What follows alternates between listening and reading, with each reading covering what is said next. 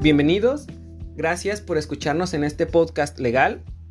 El día de hoy vamos a tener un tema en el que existen diversas dudas, por tal circunstancia vamos a hacerlo lo más digerible posible. El tema es el divorcio y para ello tendríamos que comenzar definiendo el divorcio. Todos, absolutamente todos, sabemos que el divorcio o lo conocemos de manera coloquial como el momento en el que las partes ya no quieren estar juntas. Pero, de manera legal, lo conocemos como el procedimiento que se inicia con el objetivo de disolver el vínculo matrimonial. Ahora bien, ya conocemos el concepto que nos marca la ley y ahora vamos a conocer un poco más acerca de él. ¿Qué hay acerca de las clases? ¿Cuántas clases hay? Les adelanto que hay cuatro clases de divorcio actualmente. La primera de ellas la conocemos como divorcio incausado y este divorcio incausado solamente es necesario que alguna de las dos partes quiera divorciarse para que se inicie el procedimiento. No es necesario que la otra parte esté de acuerdo. Simplemente con que alguno de ellos ya no quiera continuar con el matrimonio, entonces se inicia con la solicitud de divorcio. ¿Y qué es lo que va a pasar con esta situación? Primero se tiene que ingresar al, juzgado competente, al juzgado que corresponda, el oficio donde se solicita la disolución del vínculo, del vínculo matrimonial y por ello se tiene que adjuntar un convenio. ¿Cómo es que quiero que queden ya estipuladas las cosas o cómo quiero que se lleven a cabo las cosas? Tenemos que contemplar algunos puntos importantes. El primero sería la pensión alimenticia, ya sea entre los cónyuges, si no existen menores de edad, o si existen menores de edad, entonces cómo es que se les va a pagar la pensión alimenticia, quién se las va a pagar, cada cuándo se las va a pagar, cuánto se las va a pagar y todas estas cuestiones, ¿no? Respecto a la pensión, si existen menores de edad o incapaces o como lo habíamos comentado hace unos momentos, también entre cónyuges. El segundo punto sería la guarda y custodia, es decir, quién se va a quedar a cargo de los menores de edad o incapaces cuidando de ellos. Y por consiguiente, si existe una guarda y custodia, entonces el tercer punto sería el régimen de convivencia. Este régimen de convivencia se le otorga al progenitor que no vaya a cuidar de los niños. No quiere decir que obviamente no los cuide eh, cuando estén conviviendo con él, no, sino que él no va a estar viviendo con ellos, ¿no? Los va a tener nada más un rato para poder convivir y que se sigan formando esos lazos, pero no va a estar, por ejemplo, día y noche con ellos. Entonces, este régimen de convivencia, de hecho, es uno de los temas importantes que va a tener lugar para otro podcast, porque es un tema un poco complicado, puesto que de hecho es importante mencionar que algunas personas se acercan con un servidor o al despacho y nos mencionan, oye, es que yo pago tanto de pensión alimenticia y no me dejan ver a mis hijos, me están violando mis derechos. No, perdón, pero existen ordenamientos, existen, bueno, leyes o existen también criterios de la Suprema Corte de Justicia de la Nación donde mencionan específicamente que el derecho de convivir con los progenitores es de los menores de edad, no es de los padres. Entonces, por tal circunstancia, pues en dado caso de que alguno de los progenitores impida la convivencia de los menores con aquel progenitor que no tenga la guardia y custodia de ellos, entonces estaría transgrediendo y violentando los derechos de los menores de edad. Entonces aquí sí hay que tener cuidado en cómo manejamos la información. Ahora, el siguiente punto, que sería el cuarto, sería la liquidación de la sociedad conyugal.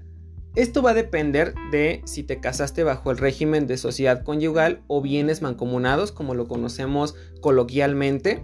Y obviamente también de si existen bienes que liquidar, ¿no? Porque si, si no existen bienes que liquidar, aunque tú te hayas casado bajo la sociedad conyugal, pues obviamente no va a haber nada que liquidar. Entonces, si existen bienes que liquidar, se va a mencionar dentro del convenio y bueno, se va a llevar a cabo el cómo es que la persona quiere que se lleve a cabo pues la, la repartición de estos bienes, ¿no? Y esto sería realmente la primera fase porque después de ello, pues obviamente se le notifica a la parte solicitante que le están pues solicitando el divorcio y por tal circunstancia ella tendrá derecho o él tendrá derecho a señalar pues obviamente cómo es que él quiere o ella quiere que se lleve a cabo todos esos puntos que acabamos de comentar anteriormente. ¿Cómo lo va a hacer? Mediante una contrapropuesta de convenio. esta contrapropuesta de convenio la va a hacer de la misma manera, ya sea escrita o bien de hecho la puede hacer oral en la misma audiencia de aveniencia, que esta audiencia de aveniencia es para conciliar a las partes, donde primeramente se va a intentar que las partes no se divorcien y en dado caso de que todavía esté el interés de las partes o de alguna de las partes por continuar con el divorcio, entonces ya se van a abocar directamente a verificar los puntos del convenio, en qué partes no están de acuerdo.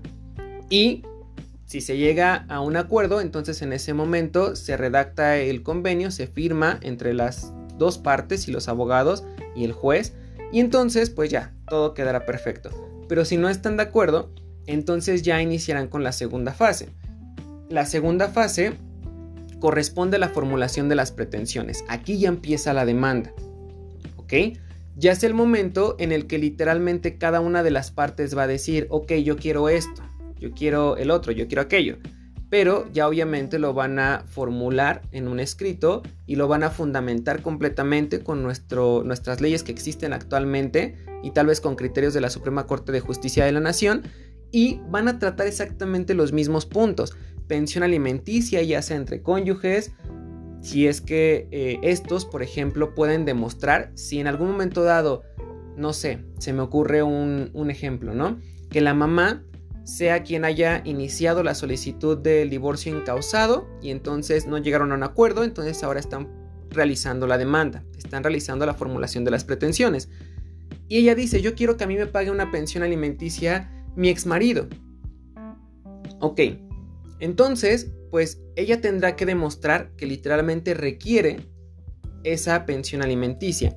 Ahora, un punto importante, ya digo ex marido aquí en este ejemplo, porque si no llegaron a un acuerdo las partes en el convenio, entonces ya se va a ordenar la disolución del vínculo matrimonial. Es decir, dentro de la primera fase, aunque no lleguen a un acuerdo, en aspectos como la pensión alimenticia, guarda y custodia y demás, se va a disolver el vínculo matrimonial y después entonces ya nada más quedará pendiente por resolverse lo correspondiente a la pensión alimenticia, guarda y custodia, régimen de convivencia y liquidación de sociedad conyugal en dado caso de que haya sido este el régimen bajo el que se haya contraído nupcias, ¿no?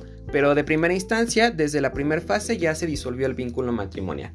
Y ahora sí, retomando un poco el tema, ¿Qué es lo que va a pasar? Ya ambas partes eh, están en la formulación de las pretensiones y entonces la señora dice, ok, yo quiero que a mí me paguen la pensión. Entonces, como lo mencionaba anteriormente, esa parte va a tener que demostrar que requiere la pensión alimenticia. Si la demuestra, entonces el juez ordenará en el momento oportuno que se le pague la pensión alimenticia. Si no lo demuestra, entonces no se le va a pagar ninguna pensión alimenticia. Este será un tema de otro podcast porque también es importante señalarlo y tal vez hacer las diferencias y poder ahondar un poco más en él para comprenderlo, ¿no? Pero bueno, va a ser uno de los puntos. También se va a señalar, en dado caso de que existan menores de edad o incapaces, lo correspondiente a su pensión alimenticia. Aquí también hay otro dato importante. Esta pensión alimenticia es un derecho también de los menores, no es un derecho de los padres, ¿ok? Porque también en muchas ocasiones dicen las mamás o los papás que se quedan con los niños, es que yo me estoy quedando con los niños. Y entonces por tal circunstancia me tiene que pagar a mí. O sea, sí te tiene que pagar a ti, pero es a favor de tus hijos, no para ti. ¿Ok? Que ahí también existe una gran diferencia. Por eso en muchas ocasiones se solicita que se comprueben los gastos de la pensión alimenticia. Pero bueno, también será tema de otro podcast. Pero en esta situación, ¿qué es lo que pasa? Pues entonces ya se tendrá que señalar pues que se requiere una pensión alimenticia para los menores y los incapaces. ¿Ok? En dado caso de que obviamente existan menores o incapaces. Si no existen menores o incapaces, pues entonces esto ya quedará pues fuera de y ya no habrá tema que discutir al respecto. Pero también, de hecho, es importante también señalar que en dado caso de que sean mayores de edad, pues obviamente esto existen dos, dos posturas aquí. Una, al momento de tener la mayoría de edad, entonces ya no se debe de continuar pagando la pensión alimenticia por parte de los padres. Sin embargo, si ese menor de edad o esa menor de edad o esos menores de edad siguen estudiando y su edad va de acuerdo al grado de estudios que tienen en ese momento, es decir, nunca se tomó un año sabático ni nada por el estilo, entonces obviamente el papá que esté, esté, pagando la pensión alimenticia tendrá que seguirla pagando hasta en tanto no concluya sus estudios, ¿ok? Cuando ya tenga un título, entonces ya es cuando literalmente no tendrá ninguna responsabilidad por pensión alimenticia, ¿vale?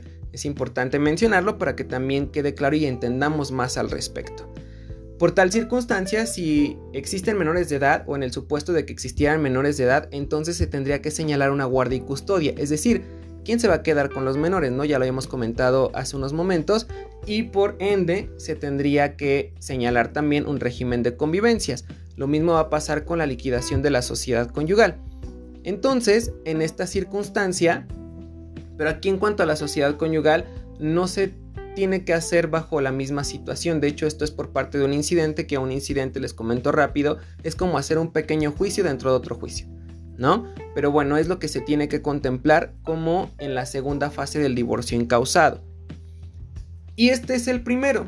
Ahora vamos al segundo. La segunda clase de divorcio es el voluntario y este, tal y como lo conocemos también como un divorcio de común acuerdo, es cuando obviamente ambas partes no tienen ningún inconveniente y se quieren separar y por lo tanto ya llegaron a un acuerdo, ¿no? En todos los puntos que hemos mencionado.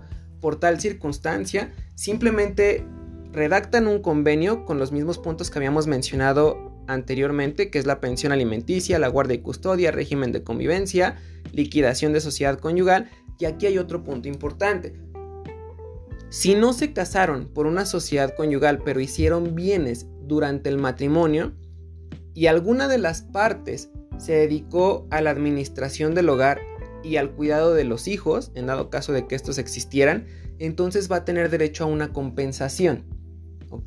¿Qué quiere decir una compensación? Va a ser a una parte de los bienes que se adquirieron durante el matrimonio. ¿Ok? Entonces, esto es importante señalarlo porque en muchas ocasiones dicen, no, espérame, o sea, yo me casé por separación de bienes. Entonces, no me toca dar nada y ahí está todo listo, ¿no? No, aquí la ley sí nos estipula que si una de las partes se quedó al cuidado de los niños y a la administración del hogar, entonces también le va a corresponder una parte de los bienes que se hicieron durante el matrimonio. Y esto, bueno, pues simplemente ya se lleva a cabo un convenio en el cual, pues, si es un convenio, pues ambas partes ya están de acuerdo y por ser el mismo divorcio voluntario, pues ya lo platicaron, ya pudieron convenir absolutamente los puntos que señalábamos anteriormente y entonces ya nada más ingresa al juzgado, el juez otorga una audiencia para que ambas partes señalen que efectivamente es su deseo divorciarse y que el convenio ambas partes están totalmente de acuerdo. ¿Para qué? Para que pues obviamente ya se disuelva el vínculo matrimonial. Y entonces a partir de ese momento pues ya empieza a operar el convenio, ¿no? Lo estipulado en el convenio. Ahora, eso es por lo que hace al divorcio voluntario. El siguiente divorcio es el divorcio administrativo. El divorcio administrativo es similar al divorcio voluntario. ¿Por qué? Porque en este divorcio administrativo es necesario que ambas partes estén de acuerdo en disolver la, eh, el vínculo matrimonial, perdón, para que simplemente vayan al registro civil, paguen los derechos de este divorcio y entonces llenen un formato y listo. Ya están totalmente divorciados. Pero ¿qué es lo que pasa? Este tipo de divorcio tiene algunas pequeñas excepciones. No se va a poder llevar a cabo si existen menores de edad o incapaces. O también no se va a llevar a cabo si es que todavía existe una liquidación conyugal, una liquidación de la sociedad conyugal pendiente. Es decir, si se casaron por sociedad conyugal y no han liquidado esta sociedad conyugal, no se han repartido los bienes que se formaron durante el matrimonio, entonces no se va a poder llevar a cabo este tipo de divorcio. Y bueno, aquí sería la duda, ¿no? Si tú vas a requerir llevar un procedimiento para hacer la, este, la liquidación de la sociedad conyugal, pues ya mejor llevas el procedimiento completo, ya sea el voluntario, en dado caso de que literalmente no tengan ningún problema por la repartición de los bienes y si tienen algún problema pues tendrán que ser el divorcio incausado, ¿no? Pero bueno, son las pequeñas, eh, pequeños candados que tiene este tipo de divorcio que se puede hacer simplemente acudiendo al registro civil y bueno, este sería la siguiente clase, ¿no? Ahora, la última clase corresponde al divorcio notarial. Para el divorcio notarial es un poco similar al divorcio administrativo, pero la diferencia es que aquí no se va a acudir ante un juez del registro civil. No, aquí se va a acudir ante un notario, el cual va a dar fe pública, obviamente, del el convenio que se va a llevar a cabo entre las partes. ¿Por qué? Porque también aquí se presenta un convenio. Y este convenio se tendrá que eh, asentar a través de una escritura pública en la cual pues obviamente se va a señalar que ambas partes quieren disolver el vínculo matrimonial. Y ya no habrá ningún problema. Se tendrá por disuelto el vínculo matrimonial. Sin embargo, también tiene algunas excepciones. Las excepciones o los candados, como mencionábamos anteriormente, va a ser que tampoco requieren tener hijos, es decir, no pueden existir menores de edad ni incapaces que requieran algún tipo de pensión alimenticia o alguna situación especial y tampoco debe de estar pendiente la liquidación de los bienes, ¿ok? Por eso digo que es muy similar a la del divorcio administrativo, pero bueno, la figura que conoce acerca del procedimiento pues es diferente, ¿no? Ya no es un juez o ya no es un juez del registro civil, sino ya es un notario en este caso, ¿no? Entonces, estos son los tipos de divorcio que tenemos actualmente en nuestra legislación y siempre les voy a recomendar por cualquier circunstancia, así ustedes conozcan al tío, al sobrino, al primo, al conocido que se acaba de divorciar, yo siempre les voy a recomendar que ustedes acudan con un abogado especialista en la materia. ¿Por qué? Porque en muchas ocasiones nosotros hacemos caso a los consejos que nos otorgan esas personas que tal vez ya pasaron por un divorcio, pero ¿qué es lo que pasa? Esas personas no se actualizan. Esas personas no conocen de la parte legal que ha tenido bastantes reformas, tal vez si es que esa persona se divorció en, en 1990 o en el 2000, entonces ya han existido múltiples reformas en la materia por tal circunstancia, ya no estaría aplicando lo mismo que aplicó cuando esa persona se divorció. Por ello es por lo que siempre les recomiendo a todos que se acerquen con una persona que conozca del tema. Cuando, por ejemplo, con un servidor o en el despacho de, eh, de, Palomares Vargas y abogados se acercan y nos platican de una materia que nosotros no conocemos, entonces los canalizamos con un abogado que obviamente sea experto en la materia. Pero nosotros no nos vamos a atrever a tomar un asunto del que desconocemos el procedimiento y podemos poner en riesgo tanto su patrimonio como tal vez su libertad. Entonces, por tal circunstancia, nosotros les recomendamos siempre acercarse a un especialista en la materia para que les pueda mencionar cuál es el procedimiento, cuáles son los alcances del procedimiento y cómo es que se tienen que llevar a cabo los pasos, porque también existen muchas personas que se dicen conocedoras de la materia, porque tal vez han estado acompañando a toda su familia durante el divorcio o a todos sus conocidos durante un divorcio, pero no es lo mismo acompañar que ya estar dentro del procedimiento. Puedes ir viendo lo que hace un abogado, pero es diferente verlo a entenderlo, ¿ok? Porque en muchas ocasiones también he tenido clientes que me dicen, no, yo ya he pasado por múltiples este, procesos judiciales, por múltiples este, procedimientos extrajudiciales, entonces yo ya sé, ¿no? Ya me lo sé como la palma de mi mano. Sin embargo, al momento en el que ya cotejamos con la ley, bueno, entonces existen cosas que obviamente se desconocen, ¿no? ¿Por qué? Por no estar actualizados y por no dedicarnos a lo mismo. Entonces, por esta circunstancia es que el dicho está muy bien plasmado, que es zapatero a tus zapatos, y yo creo que es lo más adecuado, que cada uno de nosotros nos aboquemos a lo que sabemos hacer y por tal, por tal circunstancia, por favor, independientemente de que ustedes o la persona que esté pasando por un procedimiento de divorcio conozca a alguien que ya se haya divorciado con antelación, de todas maneras se acerquen a un abogado especialista en la materia. ¿Ok? Espero que literalmente se haya sido un tema que se pudiese digerir, que lo pudiesen comprender. De cualquier manera, recuerden que estamos totalmente a sus órdenes, ya sea para asesoría o para representación a través de nuestras redes sociales. Y estamos en Facebook, estamos en LinkedIn, estamos en Instagram. Y próximamente ya tendremos también nuestra página de internet. De cualquier manera, también tenemos nuestro correo electrónico institucional, el cual es info arroba p de Pedro, de Víctor, y a de alberto.com.mx. Con gusto, ahí los podemos atender en dado caso de que requieran asesoría, representación, pero también si tienen alguna duda o quieren que toquemos algún tema específico durante estos podcasts, por favor acérquense con nosotros y con gusto les estaremos otorgando el apoyo que requieran o estaremos tocando los temas correspondientes a través de este canal. Que tengan un excelente día, no sé en qué momento nos escuchen, pero por favor, recuerden que todos los días viernes se va a estar subiendo material para que ustedes estén al tanto de aquellos temas que les interesa y que obviamente sea digerible para que en ningún momento dado estén cometiendo algún tipo de ilícito. Siempre estaremos de la mano de ustedes y estaremos a sus órdenes. Hasta la siguiente.